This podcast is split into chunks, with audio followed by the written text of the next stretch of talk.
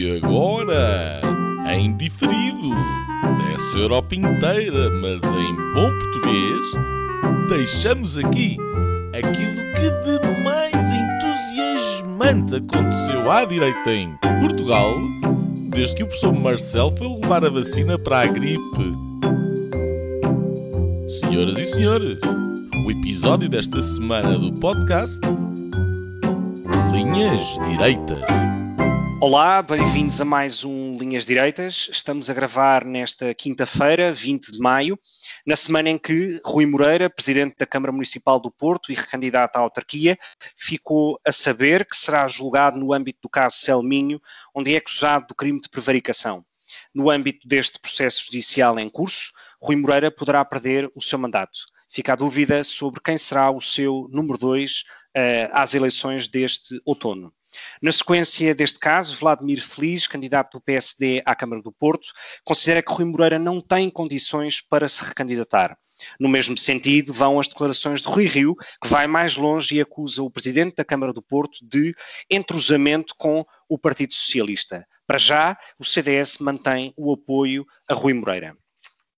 No dia de hoje, uh, ficámos também a saber, por David Justino, uh, que uh, é contra a presença de André Ventura e do Chega na terceira convenção do MEL, Movimento Europa e Liberdade, que se realiza na próxima semana para o vice-presidente do PSD, uh, o MEL não deveria ter convidado o Chega, uma vez que o partido uh, se resume, como o próprio diz, a um deputado.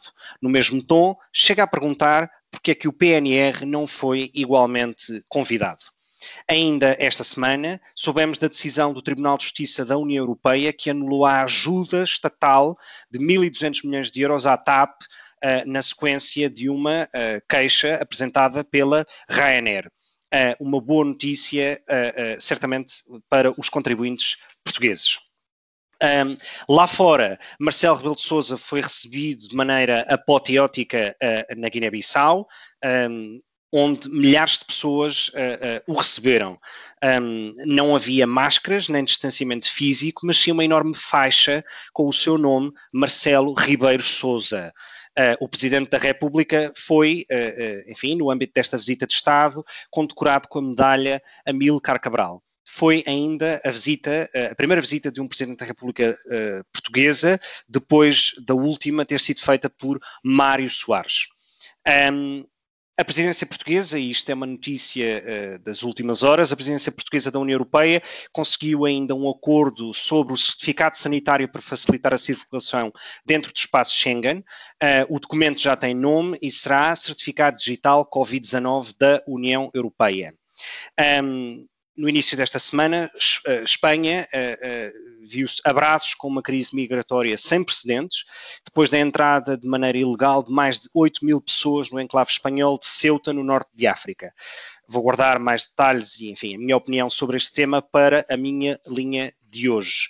Finalmente, um, uma, uma notícia publicada também no início desta semana pelo jornal francês uh, Journal du Dimanche, dá conta de um inquérito policial onde o partido de Marine Le Pen uh, alegadamente desviou 6,8 milhões de euros de fundos europeus. Um, como disse, bem-vindos a mais, uma, a mais um Linhas Direitas. Eu sou o Gonçalo Cevada, já vacinado com a primeira dose uh, uh, da Covid-19 e comigo temos o Nuno Lebreiro e o Afonso Vaz Pinto para discutir os dois temas que hoje nos trazem uh, ao programa e, enfim, à vossa companhia enquanto ouvintes. o primeiro é um, digamos, a, a, Carta Portuguesa dos Direitos Humanos na Era Digital. Uh, tudo isto tem vários contrassensos no próprio título, mas discutiremos ao longo, ao longo desta primeira parte. Um, uh, e o segundo é uh, a situação e o conflito que, enfim, que se reacendeu entre Israel e a Palestina.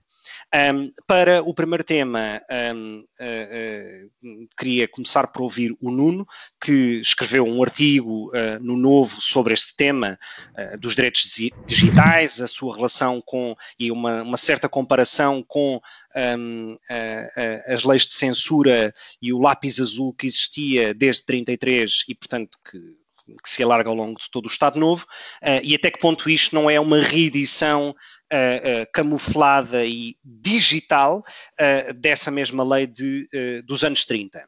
Um, a carta foi promulgada pelo Presidente da República. Um, a verdade é que uh, existiram alguns artigos de opinião em alguma imprensa portuguesa, mas enfim, abono, a, a, em bom abono da verdade, digamos que não foi um tema uh, discutido sequer em primeira página de nenhum jornal, e é uma pena, porque uh, à primeira vista Uh, parece, e é aí que te pergunto, Nuno, parece ser um dos maiores ataques à liberdade de expressão um, uh, já vistos em 47 anos de democracia. Uh, o que é que nos tens a dizer sobre isto uh, e o que é que te parece esta inovação legislativa, digamos? Bem, antes de mais, olá a todos, aos nossos ouvintes, a vocês os dois. Uh, espero que estejas recuperado da tua, tua vacinação. Recuperadíssimo. E, e corra em, em processo bem. de transformação de chimpanzé. e corra tudo bem. Um, olha, eu acho que o termo que tu usas, inovação, é bom. Isto não é inovação nenhuma, quer dizer, é, é vendido como uma inovação no sentido dos direitos digitais. Portanto, é suposto ser um acréscimo de direitos em relação àqueles direitos que nós já temos. Mas isto, no final de, do dia, contas feitas, bem vistas as coisas, é o, contrário de uma inovação. É um retrocesso e é um retrocesso um, precisamente eh, feito em nome do progresso, quer dizer, é uma coisa absolutamente um, extraordinária o desplante com que isto se faz. Uh, porque, basicamente, aquilo que este documento diz, e é no seu artigo uh, sexto, um, aquilo que diz é que uh, os, os portugueses passam a ter o direito à proteção contra a desinformação. Portanto, é um direito. Uh, e a proteção contra a desinformação é vendida como aquela ideia de proteger as pessoas das fake news, um termo cunhado pelo Donald Trump contra aquilo que ele entendia ser uh, desinformação, um, uh, eh, e que a partir daí passou a designar as coisas que até que ele dizia, enfim, e o que é que é informação e o que é que é desinformação, e a regra geral pessoas com ideias diferentes não concordam sobre o que é que é informação e o que é que é desinformação.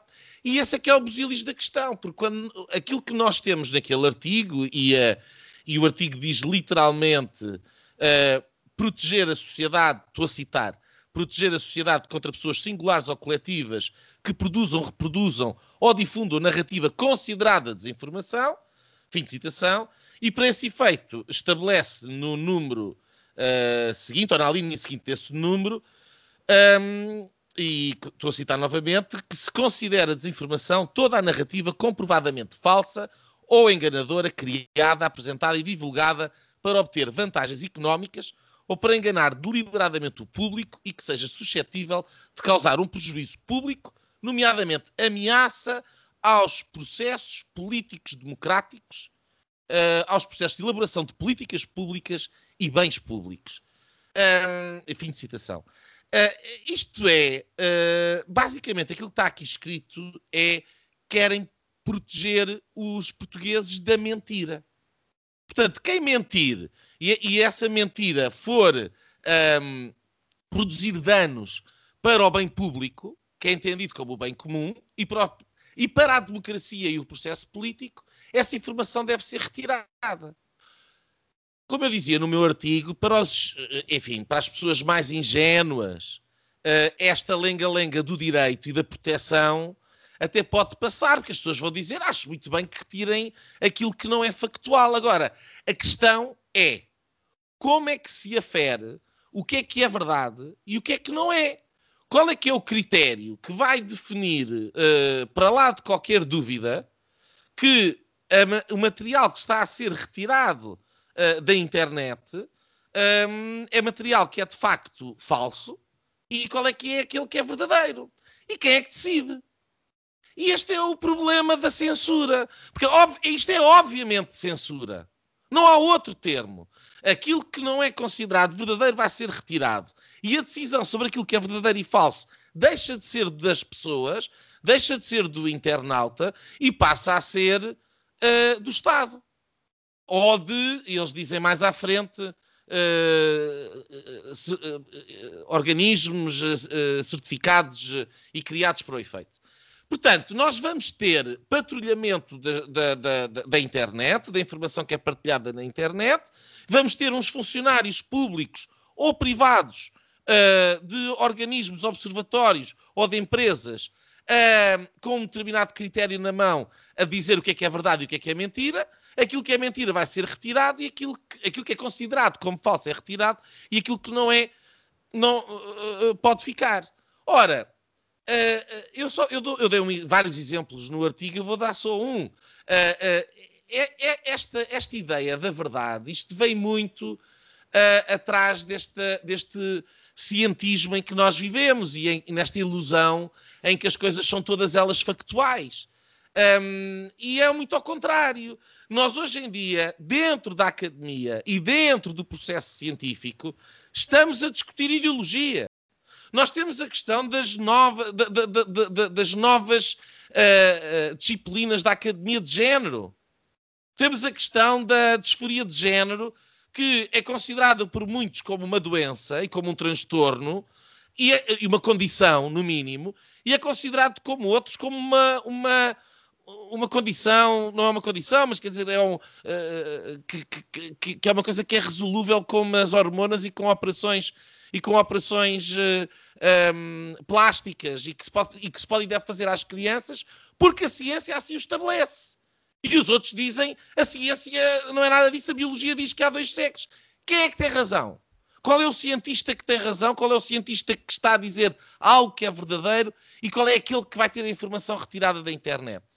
E se nós não podemos desconfiar, obviamente que este poder nas mãos do Estado vai ser utilizado por quem controla o Estado para veicular a sua particular interpretação científica daquilo que considera que é verdade e daquilo que considera que é factual. Portanto, uh, uh, uh, neste, não há forma, não há volta a dar, a não ser que isto é a legalização da censura e é abrir a porta para a destruição da liberdade de expressão em Portugal. É tão grave quanto isto. Uh, obrigado, Nuno.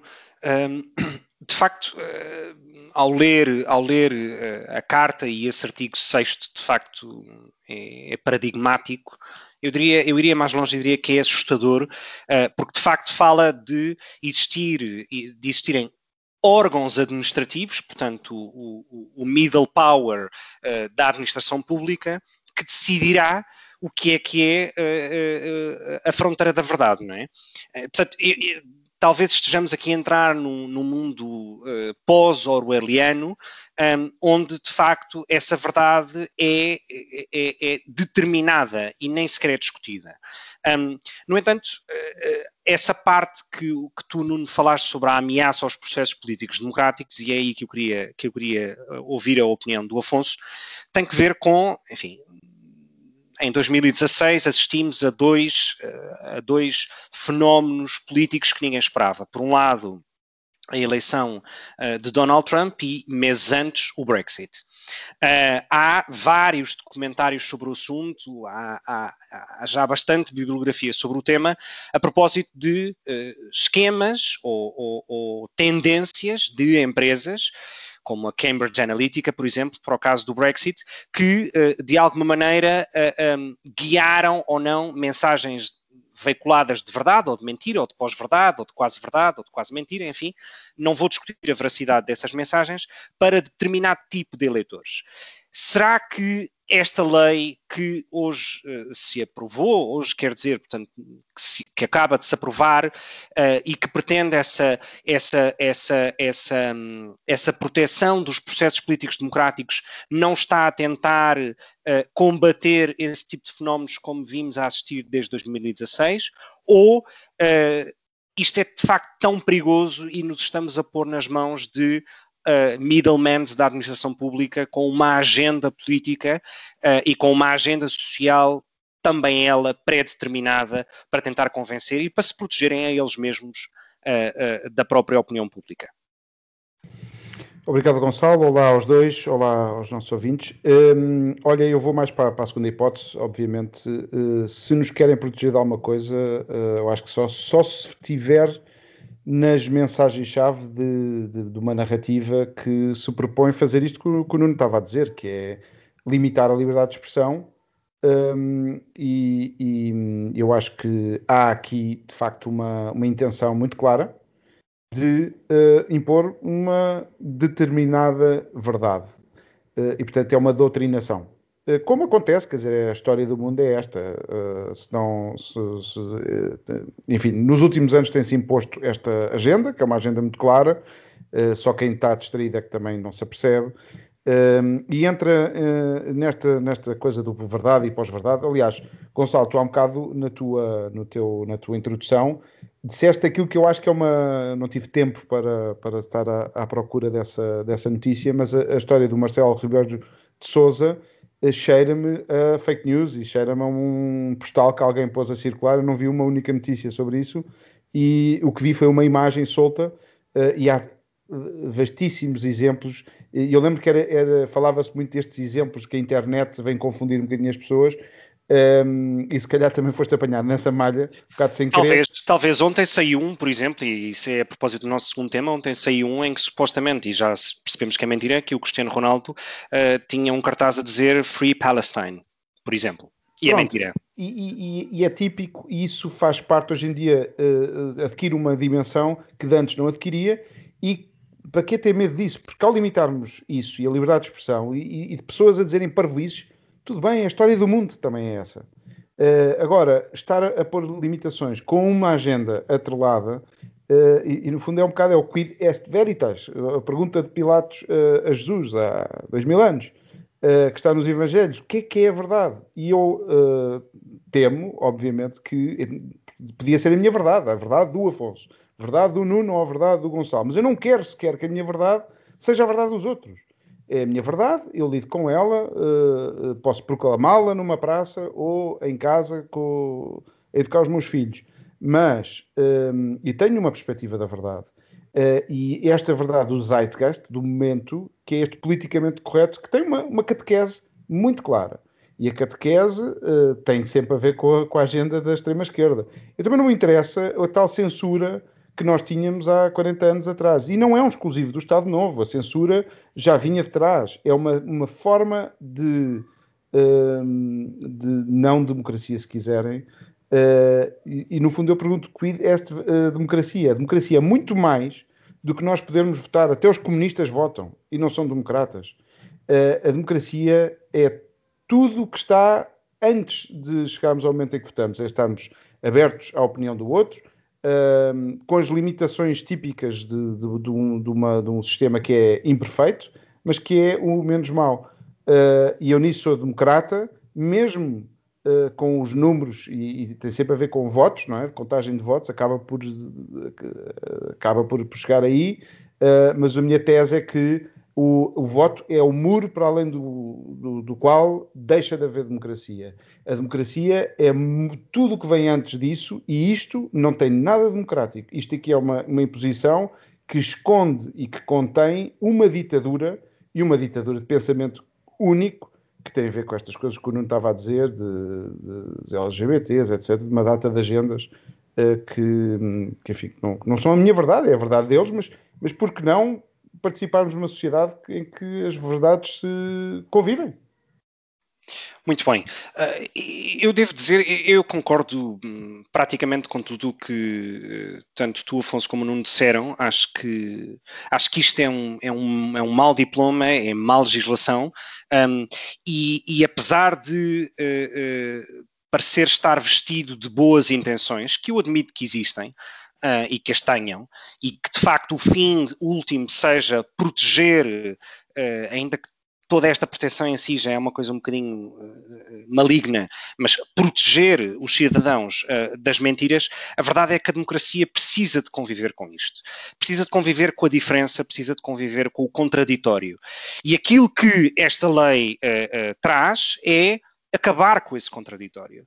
Ora, não há nada de menos, uh, uh, não há nada de menos científico do que questionar a própria ciência e as próprias soluções que a ciência apresenta. Portanto, é feito de fracasso, solução, e, e, é assim que se faz, que se faz essa, essa própria evolução da ciência ou de qualquer outro tipo de tópico, não é? E portanto, e, portanto apesar das supostas boas intenções que a lei tem, um, acho que é uma má lei. Um, acho que, acho que é, é, é profundamente perigoso e, e, e, eu não digo que uh, as comparações, por exemplo, a mim pareceu-me interessante essa comparação que o Nuno faz no, no, artigo do Novo sobre a Lei de 33 do Estado Novo. Um, Quer dizer, eu, eu, eu, se calhar não sou tão pessimista como ele a dizer que isto é a censura pura e dura, mas de facto o substrato, uh, uh, uh, o, o, racional da própria lei é a mesma.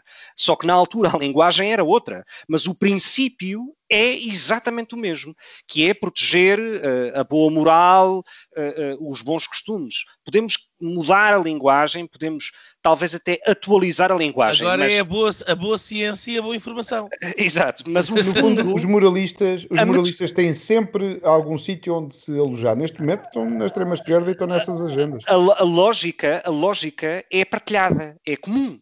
E isto é que é extraordinário, como é que uma lei de há quase 100 anos é reeditada com uma nova linguagem uh, uh, em 2021. Eu, no entanto, eu queria fazer um comentário e, e poderão fazer depois esse comentário também. Ainda não falámos aqui sobre a posição dos partidos políticos em Portugal sobre esta lei. Uh, Parece-me extraordinário que não tenha existido um, e, e, e perdoem-me se estou equivocado, mas a informação que li é que não existiu um partido com assento parlamentar a ser contra isto. Houve vários que se abstiveram. Só que, dizer, por uma questão de princípio, mesmo que a, a maioria, a PS, PST, estivessem uh, alinhados quanto a isto, não houve um, nem sequer a Iniciativa Liberal, a votar contra isto. E isto, de facto. O, o Chega e a Iniciativa Liberal o PC, e o PCP um, abstiveram-se. Obrigado pela, pela, pela, confirmação da informação. Portanto, isto só o, revela. O, P, o, PSD, o PS, o CDS, uh, eh, o Bloco de Esquerda e o PAN votaram favoravelmente. Extraordinário. Portanto, quando temos uh, mais de dois terços do Parlamento a votar a favor disto, algo diz sobre uh, o estado da democracia e, sobretudo, o estado dos partidos em Portugal. É esta, este acriticismo, esta apatia total sobre o, o, o que vai à nossa volta. E o mais extraordinário de tudo isto é eh, ehm, numa entrevista que o José Magalhães, do Partido Socialista, deu uh, ao Observador, a justificação que ele dá nem é tanto quanto ao conteúdo, é quanto à origem. Diz: não, isto como se tudo o que viesse da União Europeia, quer dizer, fosse missa. Uh, e eu sou bastante europeísta e, e, e, federalista até, e portanto posso estar muito à vontade com a crítica que vou fazer. Mas quer dizer, nem tudo o que sai de Bruxelas, uh, só por sair de Bruxelas, é bom.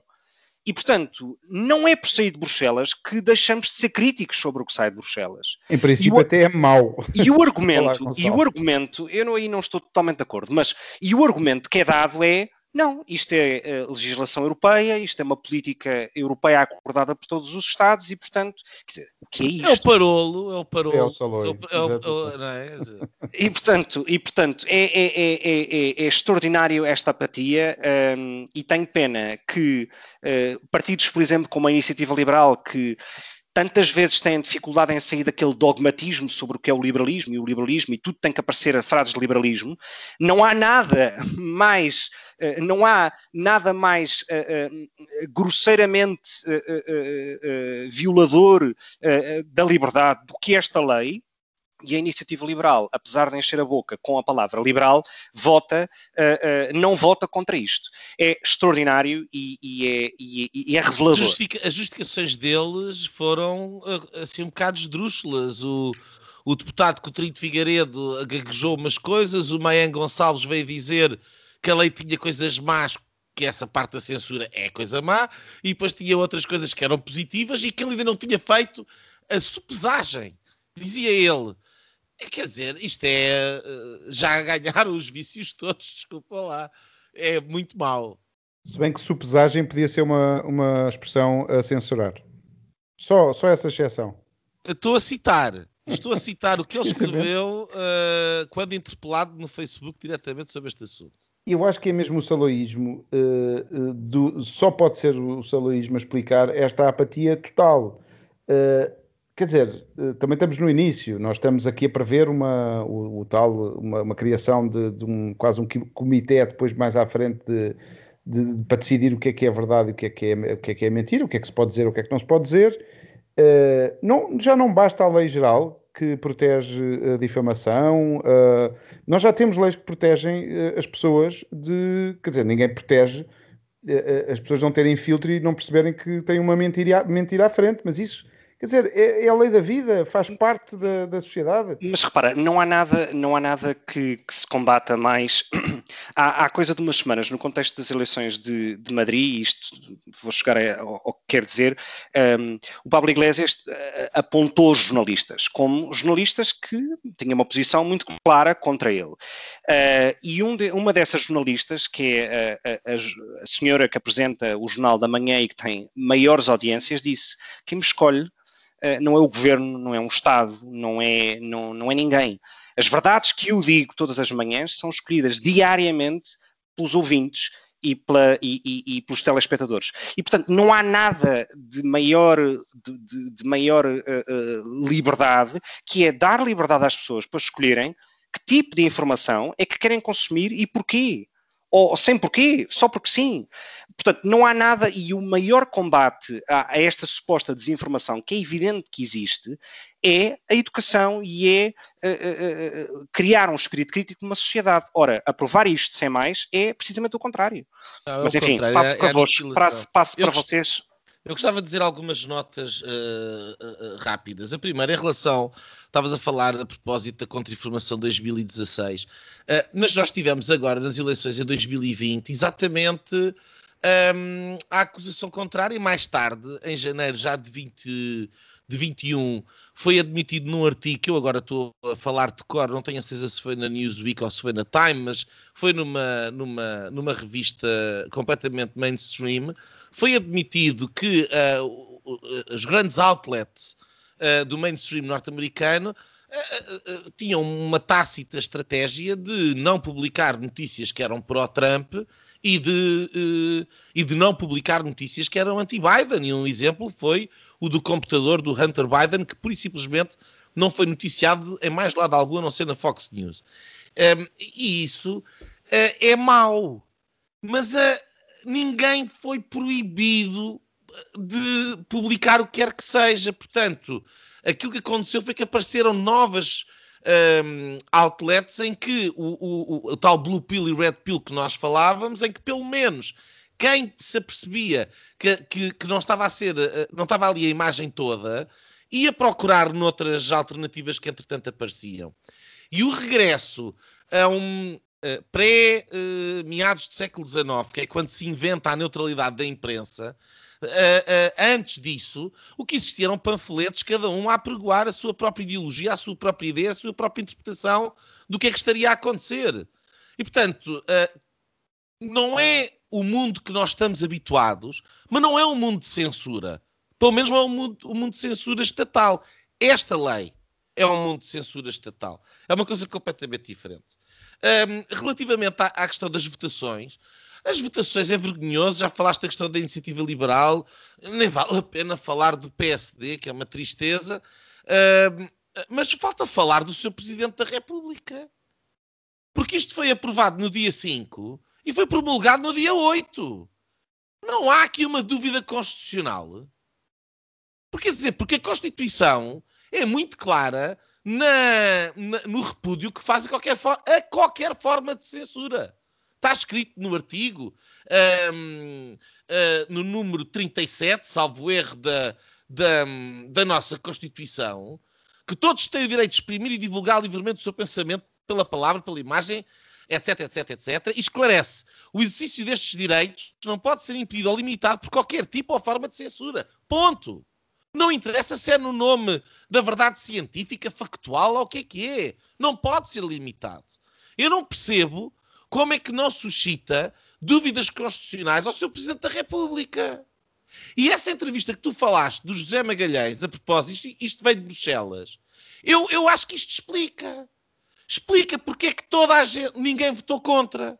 E explica porque é que o Presidente da República promoveu em três dias.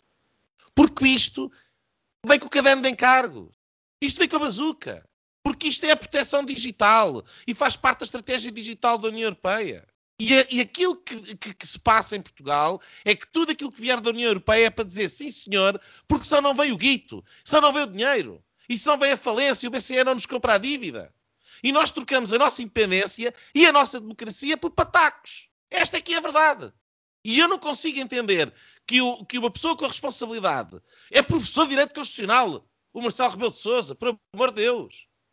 E, e como Presidente da República não nem sequer manda averiguar uma coisa destas, não leu o diploma.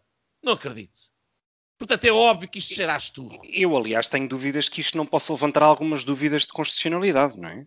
Levantará com certeza. Agora, eh, eh, vai ter que se começar um processo eh, de. Enfim, tem que ser posto no Tribunal Constitucional. Imagina, não sou advogado, mas o, o, o Parlamento falhou-nos, mas o Presidente da República que é o garante do regular funcionamento das instituições, falhou por cima. E o guardião da Constituição. Exatamente, que a jurou. Que a jurou. Um professor de Direito Constitucional. Isto é uma nódoa das múltiplas nódoas no, nos mandatos do, do professor Marcelo. Uh, eu, uh, eu tinha aqui mais umas notas uh, para dar, talvez resumir Uh, uh, que isto de facto, uh, porque o, o, Afonso resumiu um bocadinho a minha posição, porque agendas LGBT, etc.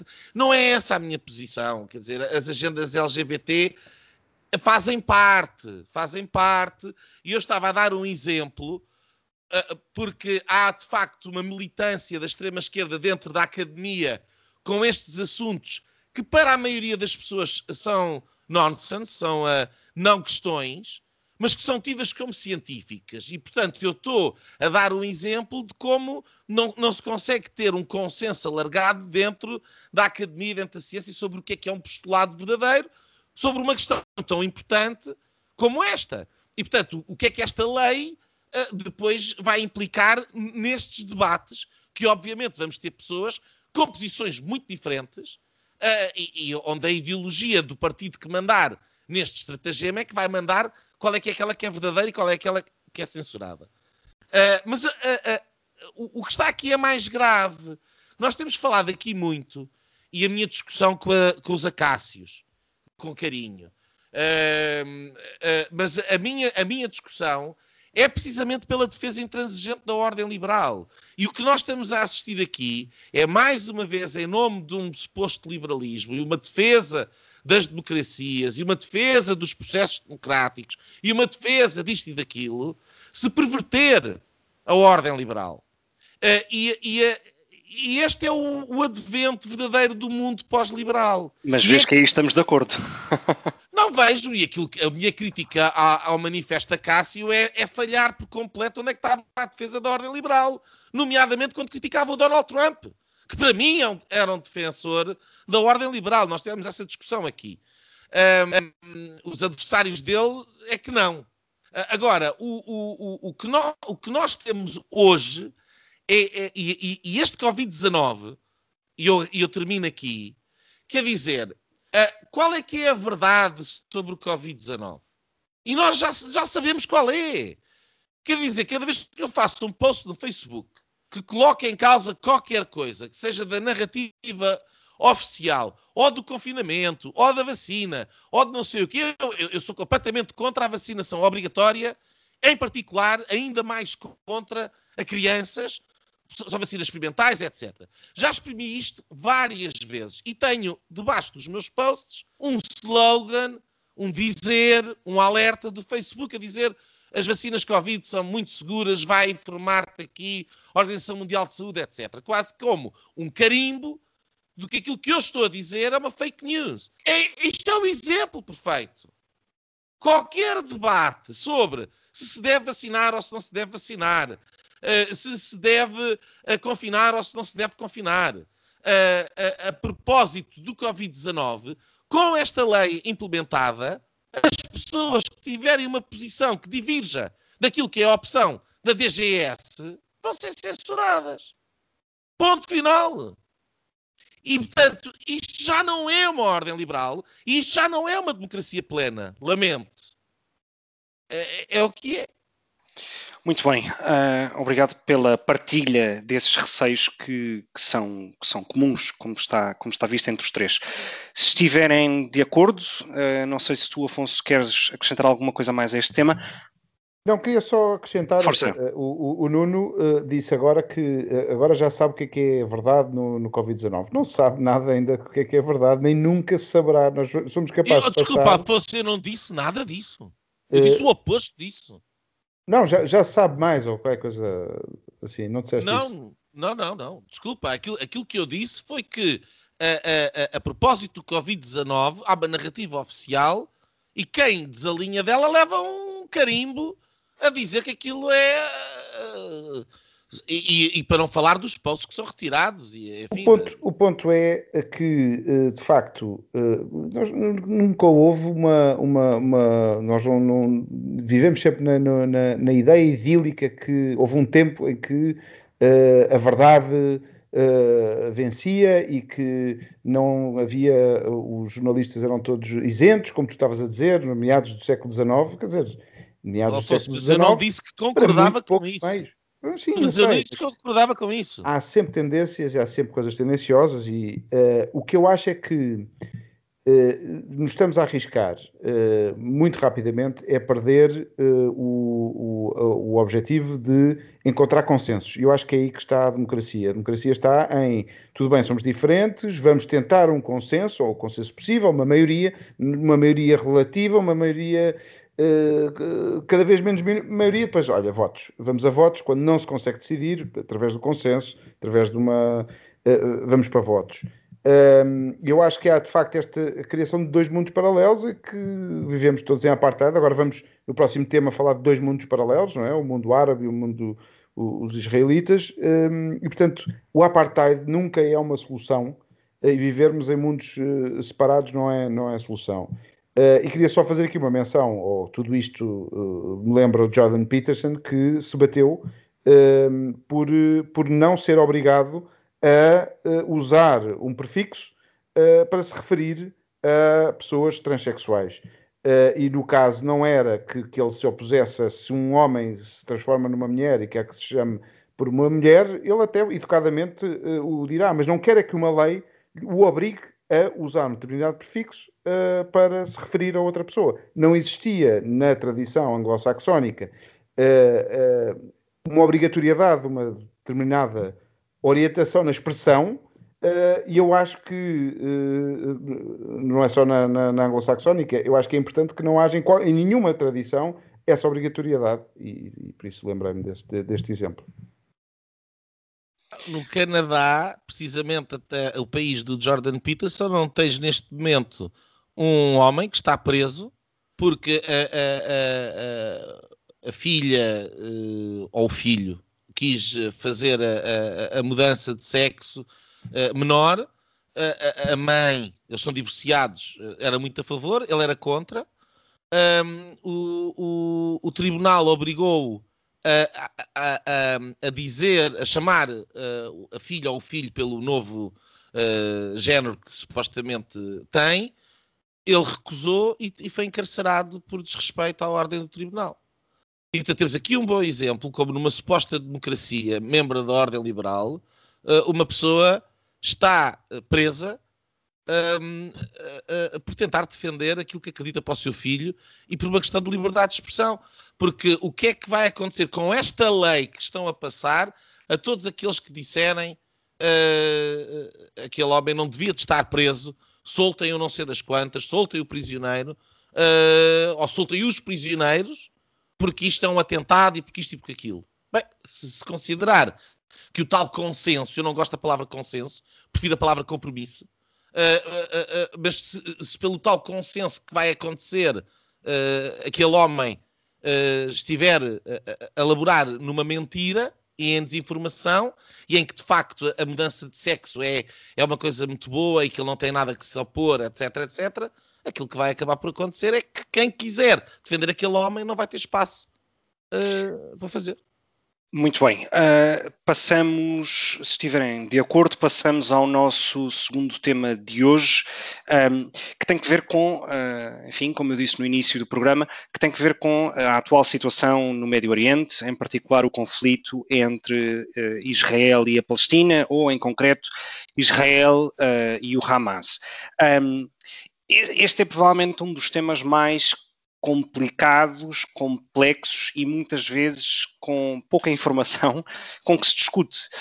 Um, e é muito fácil aderir uh, uh, a um lado ou ao outro, ainda que seja politicamente correto aderir ao, ao lado palestiniano, é natural.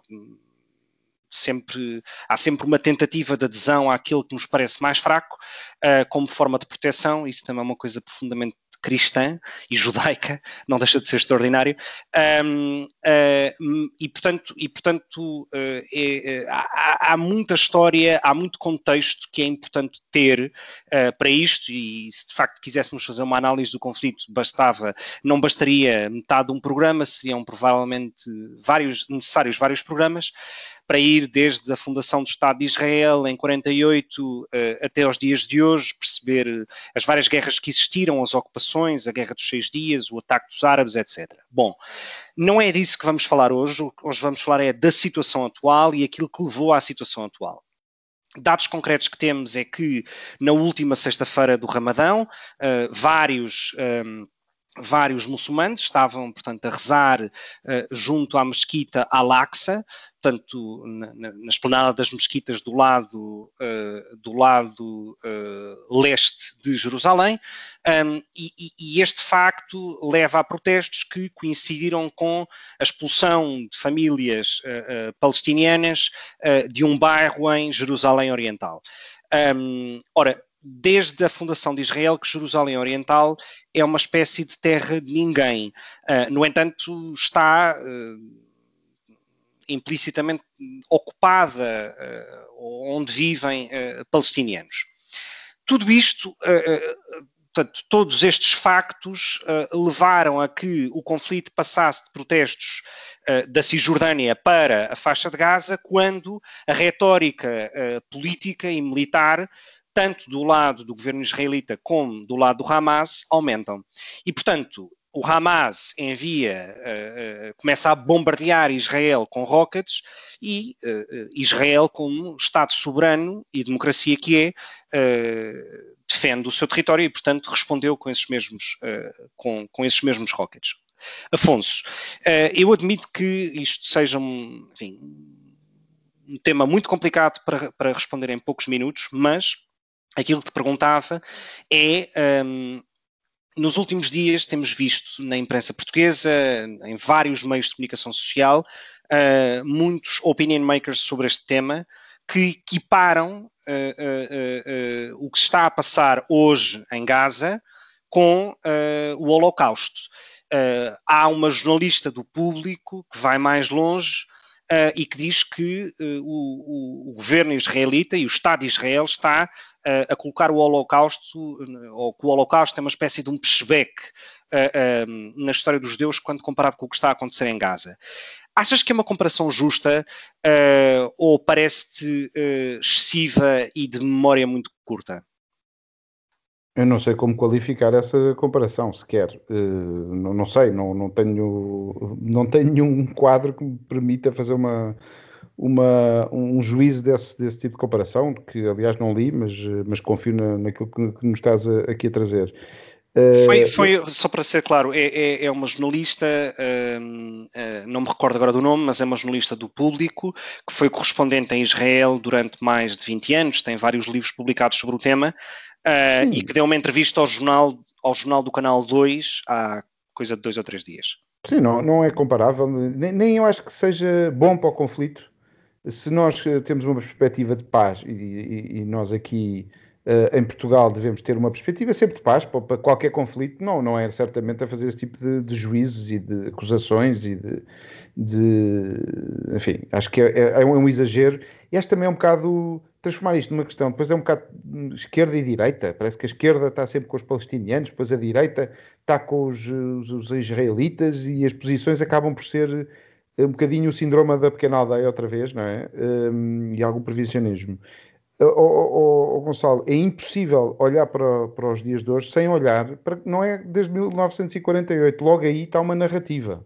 Está a raiz de uma narrativa que tem sido um bocado da esquerda, que foi ali implantado um Estado uh, uh, um bocado uh, imposto pela, pela, pelas Nações Unidas, eh, pela, pela administração inglesa, que desde 1948 que aquilo é uma coisa contra a natura, já houve 11 guerras, dizer, Portugal foi feito em guerras, foi, foi assim que nós conquistámos o nosso território, precisamente ao mundo árabe, aos muçulmanos, uh, mas eu diria que o problema tem 4 mil anos, desde que, tem, tem, é impressionante, que é, é elucidativa uh, esta, esta questão de onde é que começam os apedrejamentos, que é precisamente desde que uh, Abraão chega àquela terra e vai sacrificar o filho num sítio específico, que é o Monte Moriá.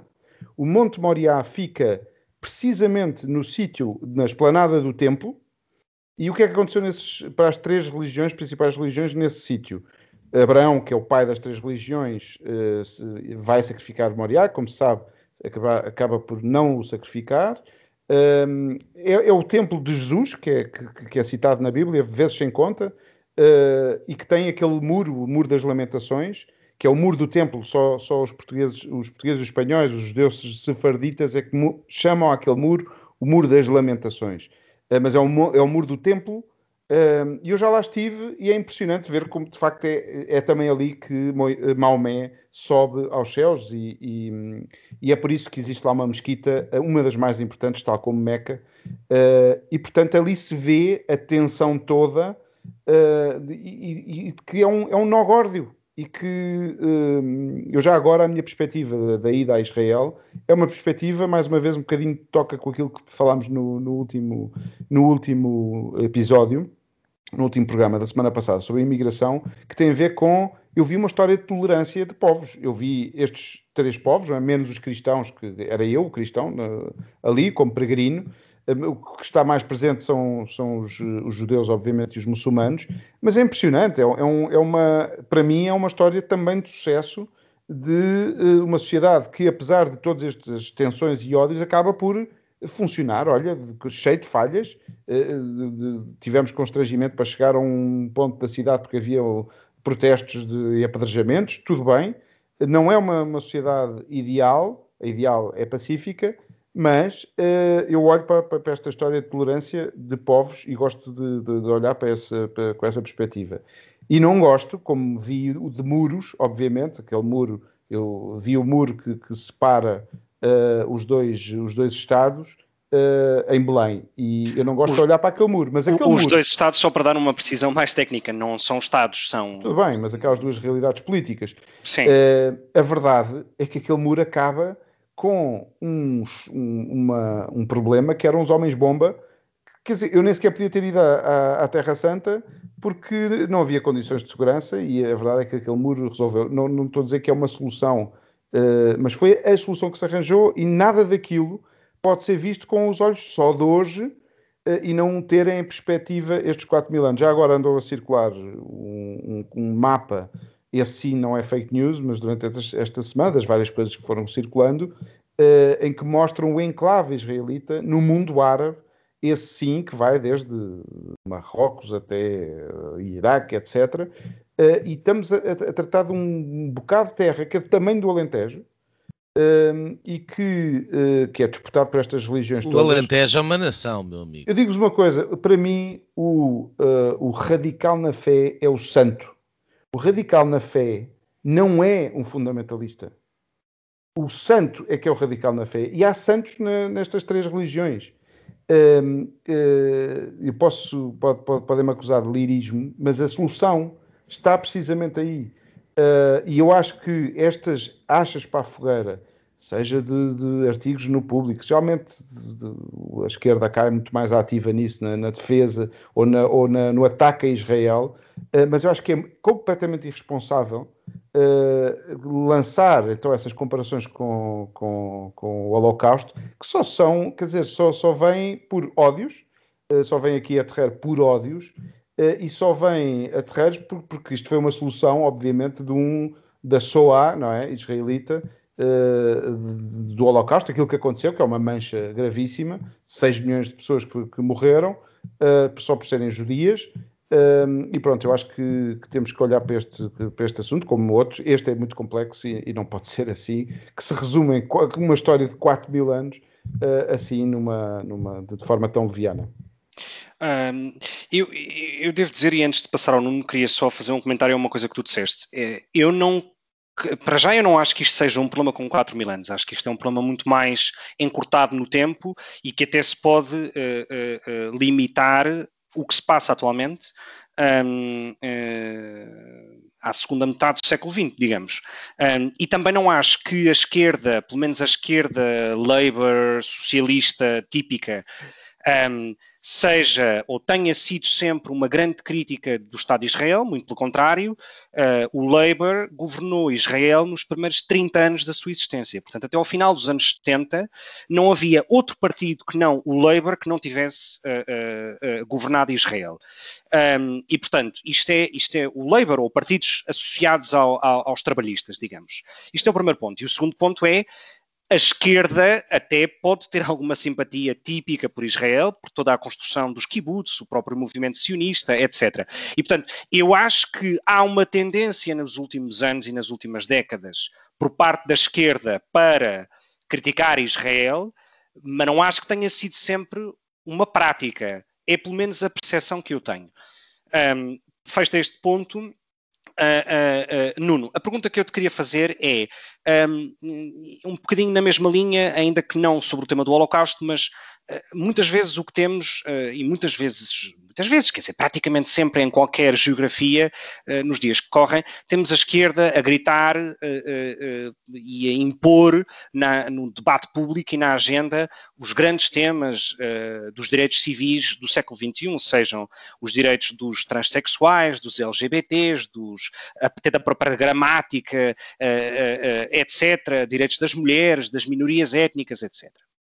Eh, não há Estado no Médio Oriente que seja de facto uma democracia uh, ao nível de Israel. Não existe nenhum. Um, a Palestina não é, uh, ou, ou, digamos, uh, o Hamas não é, aliás, o Hamas toma o poder à força e qual, tudo o que é minoria étnica ou minoria sexual ou etc. não tem qualquer tipo de direito. Achas que esta dualidade de critérios que a esquerda tem para querer impor agendas, digamos, ditas progressistas no mundo ocidental, esbarra depois com a sua defesa intransigente por aquilo que se passa na Palestina? É evidente. Uh, uh, aliás, não é uma questão de. Um, qual foi o termo que tu utilizaste agora? Uh, esbarrar. Não, antes. Era contradição, coisa assim do género. Sim. É mais forte do que isso. É dissonância cognitiva. Quer dizer, o, o, o, é impossível uh, afirmar uma coisa. Uh, portanto, é, é impossível. Um, eu, olha, eu lembro-me de um caso aqui há uns tempos atrás.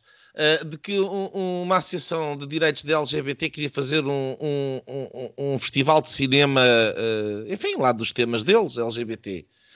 Um, e a, pediram donativos e a, a, a, Embaixada de Israel deu. E eles foram devolver.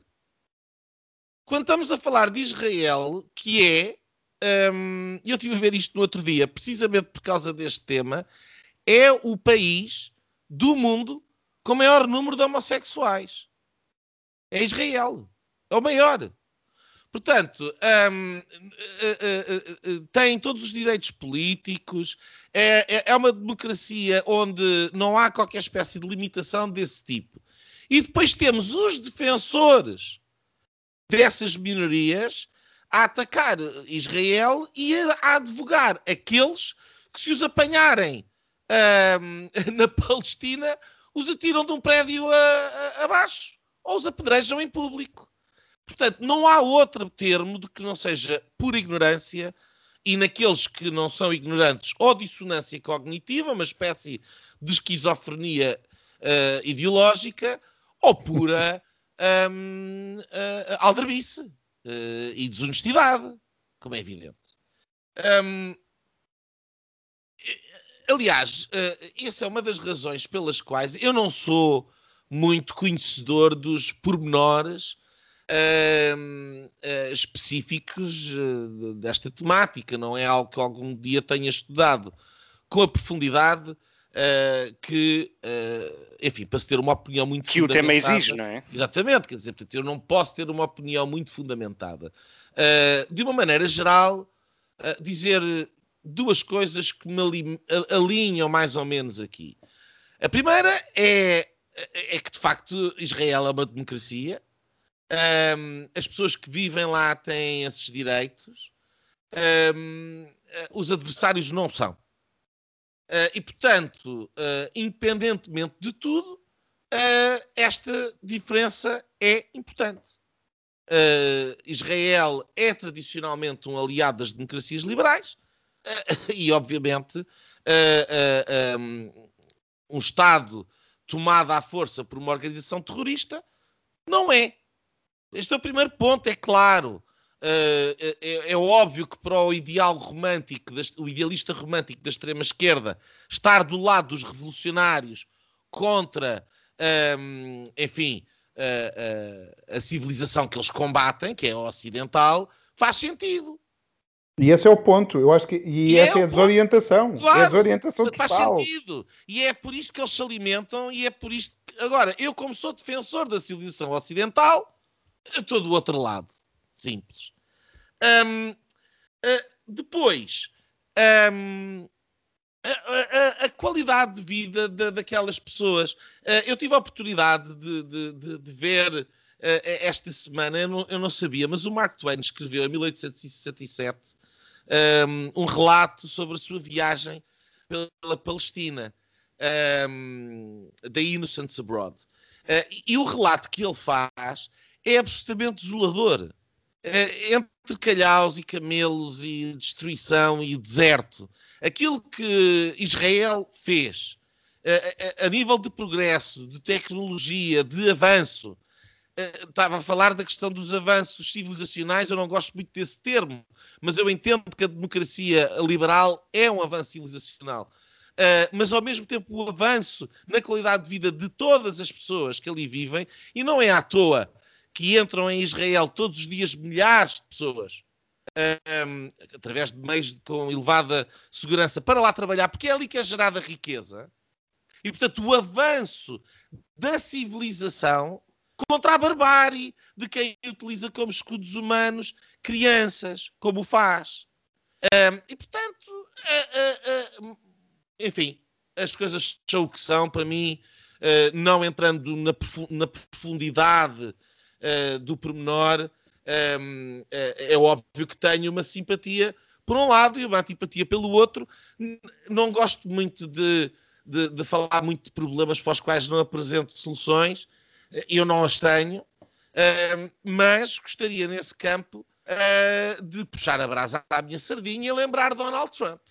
Porque, uh, lamento imenso, vai contra a narrativa, mas a verdade é que uh, aquilo que Donald Trump fez um, uh, foi, foram progressos assinaláveis no Médio Oriente um, rumo à paz, rumo ao diálogo, rumo ao compromisso entre partes que não se falavam, acordos absolutamente históricos, e no espaço de cinco meses, desde que esta marioneta uh, semi-senil dos, uh, dos grandes interesses uh, financeiros globais, incluindo o, da, o de armas, conseguiu conquistar o poder por meios, vamos ainda estão a correr as auditorias até que ponto legítimos, em cinco meses temos o Médio Oriente à trolha. É o que temos. E portanto, uh, uh, e não vai ser só ali. E não vai ser só ali.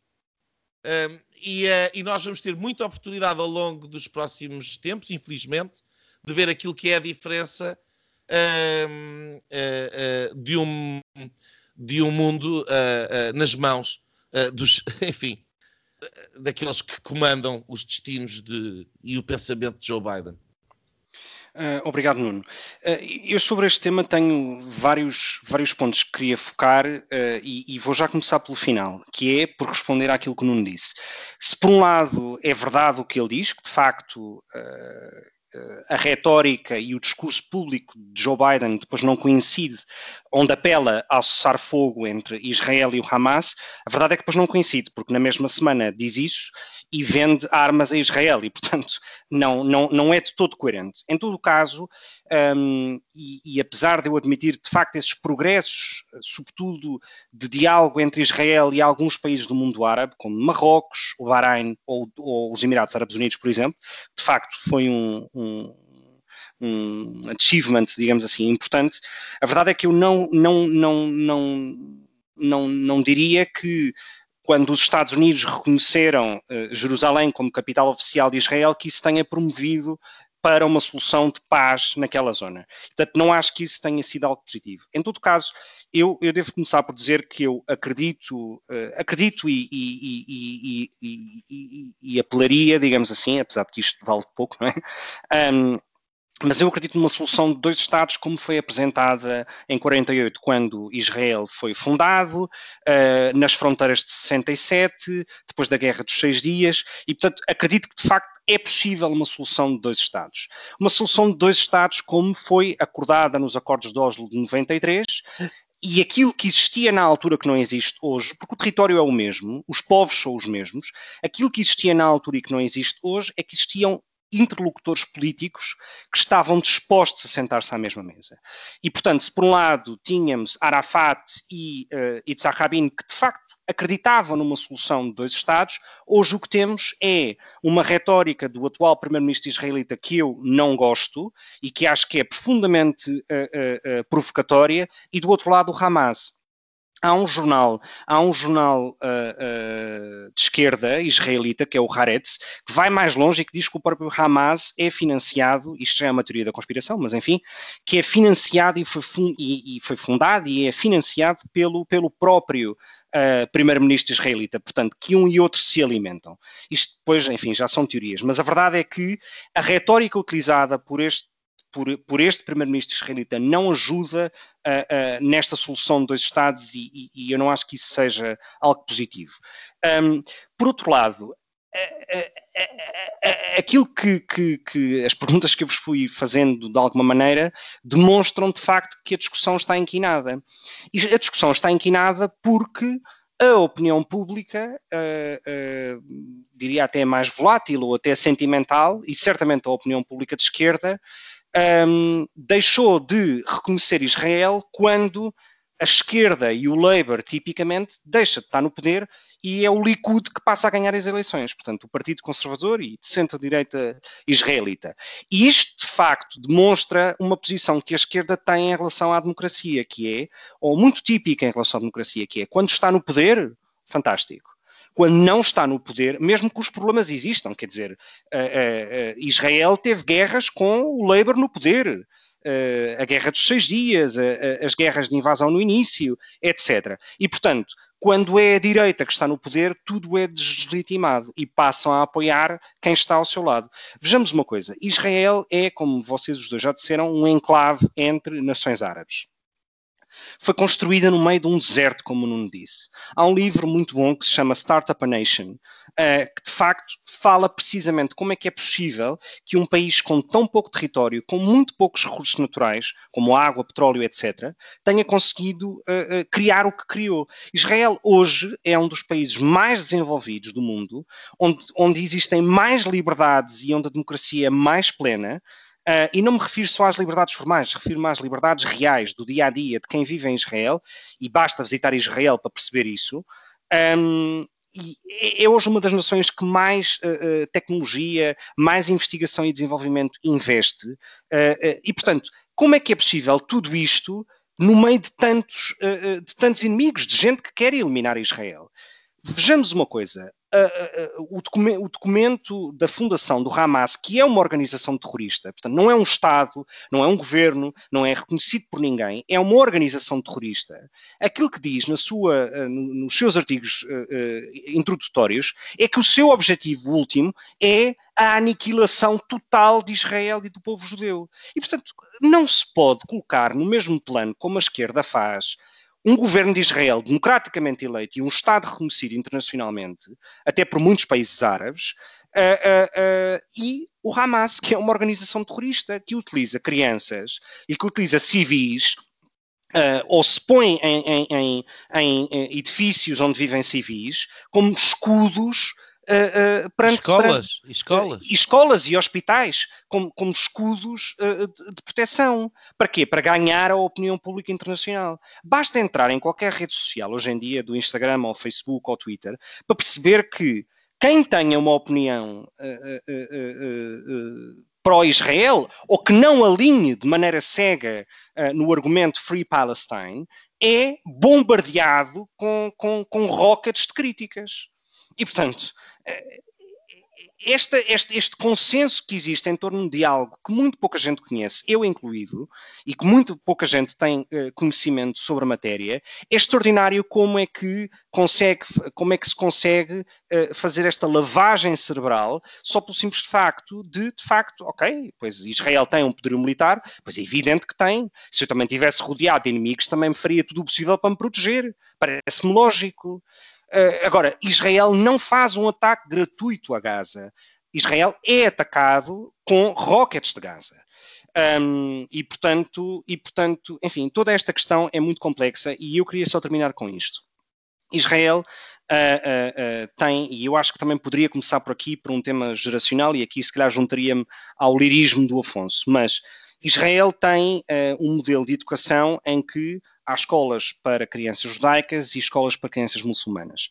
Existem algumas exceções de fundações e de ONGs que de facto promovem a educação conjunta e eu acho que é de facto importante um, que o modelo de educação de Israel passe a ser uh, conjunto e que não faça essa distinção porque não se pode cambiar décadas de guerra enquanto as mentalidades e, e, e, o radicalismo e o fanatismo continuem a existir. E para isso é preciso ter esse contacto com a diferença. E esse contacto com a diferença existe desde pequeno. E eu acho que eh, era um bom passo, uma boa solução para poder tentar acabar com este conflito. Uh, ronda final, se vos, aparecer, se vos uh, uh, apetecer dizerem mais alguma coisa, ou eu, eu gostava só de, uh, dando força à minha, à minha ideia, até porque eu acho que tu agora acabaste de dizer basicamente uh, as mesmas coisas que eu também tive a dizer, palavras diferentes. Mas acho que faltou aqui uma referência ao Irão um, e, a, e a toda, a toda uma, uma geoestratégia que, e isto é para pegar no meu ponto precisamente, que a, a substituição de Donald Trump uh, por Joe Biden vem colocar em causa. Um, e portanto, o Hamas é, é, financiado pelo, pelo Irão, há uma, uma tensão entre o Irão um, e os Estados Unidos, um, e aquilo que. E, portanto, a, a, a política de, de, de, contenção de Donald Trump, quer com a Rússia, quer com o Irão, estava a surtir o, o, o seu efeito, e nesta, nesta, nesta altura, em cinco meses, com a inversão completa uh, por parte de Joe Biden de regresso às políticas de Obama que tiveram na origem da destabilização completa de todo o norte da África, da crise dos refugiados, da guerra na Síria. Uh, a Líbia. Uh, tudo exatamente, a Líbia. Uh, e aquilo que nós estamos a ver é o regresso de tudo isto. Portanto, é apenas natural que o Médio Oriente esteja em polvorosa, da mesma maneira como esta semana foi, ou ontem ou hoje, que saiu a notícia do, do Nord Stream da, da retirada da sanção à Rússia, um, por parte dos Estados Unidos também. Portanto, a, a, a, a geoestratégia conta, a geoestratégia conta uh, uh, e, e, há um shift absolutamente fundamental de uma política um, do Donald Trump que estava a ter sucessos muito significativos, por exemplo, no Médio Oriente. Isso é, eu acho, eu, isto é muito importante. É muito importante porque só falta virem dizer, como dizem em Portugal, a culpa é do Passos. Só falta virem dizer que a culpa é do Trump. Falta esta. Afonso, alguma nota final antes de irmos para as nossas notas finais? Não, eh, por acaso, quando estavas a, quando eu estava a dar aquele exemplo e a, e a, a propor, eh, no fundo, caminhos de, de paz para, esta, para este conflito todo, eh, porque acho que é a única, a única saída, porque senão acaba tudo, tudo morto. Estava-me a lembrar precisamente, nem sequer dei esse exemplo, agora tu falaste aí da educação. Lembro-me que um exemplo uh, bom de, que gostei de ouvir quando, quando lá estive foi precisamente não havia exames nacionais nas universidades uh, à sexta-feira, porque é dia santo para os muçulmanos, ao sábado, porque é o Shabat israelita, uh, judaico, e ao domingo, que é o dia santo cristão, e pronto. E, e lembro desse, desse, desse, desse tipo de exemplos que são, se calhar, muito mais construtivos do que estar a fazer comparações com o Holocausto e coisas que só leva ao conflito. E haverá algo mais construtivo do que uma semana de quatro dias. Maravilha. Sem dúvida. É a terra santa, meu caro, é a terra santa. Exato. O, multi, o, multiculturalismo europeu já agora podia ir por aí, não? Sem dúvida. E a Bom, siesta espanhola também. Passamos então às nossas linhas finais. Um, Afonso, qual é a linha que nos trazes esta semana? Olha, foi, foi esta suspensão do Tribunal Europeu uh, sobre a ajuda à, à TAP de 1,2 mil milhões do ano passado. Uh, mais seguirão uh, daqui para a frente. Uh, isto fica para já. A suspensão fica suspensa, porque agora a Comissão Europeia tem, tem que argumentar e conseguirá certamente desbloquear a situação. mas numa semana em que tivemos os turistas a voltar a Portugal uh, ter mais esta sombra no, neste imbróglio em que se transformou a TAP uh, só, só, traz, só traz mais sombras uh, e mais perspectivas negativas para este dossiê que infelizmente é um buraco ainda para, para, para, para cavar. Nuno. Olha, a minha linha, hum, enfim, uh, uh, vai para o tal banho de multidão do, do professor Marcelo na Guiné-Bissal, um, depois ter estado a criticar uh, uh, aquilo que se passou com os festejos uh, no, do, título do Sporting há 10 dias, aquilo que ele fez foi participar num, numa coisa que a todos os títulos é exatamente a mesma. mas a minha linha não vai tanto para o bem de multidão do professor Marcel, que atesta simplesmente a sua, o facto de ser uma contradição ambulante.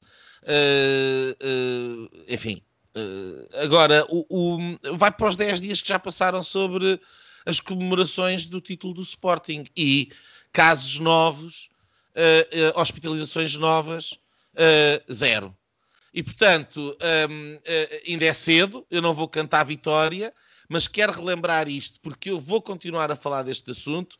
Porque se passarem mais 4 dias ou 5 dias e não houver aumento nenhum como até agora não houve, e se, e, e, e se a narrativa uh, do distanciamento social e das máscaras uh, na praia e esta loucura paranoica toda uh, fosse verdadeira, já deveria de, haver, obviamente, contágios e, e, problemas decorrentes da festa do Sporting.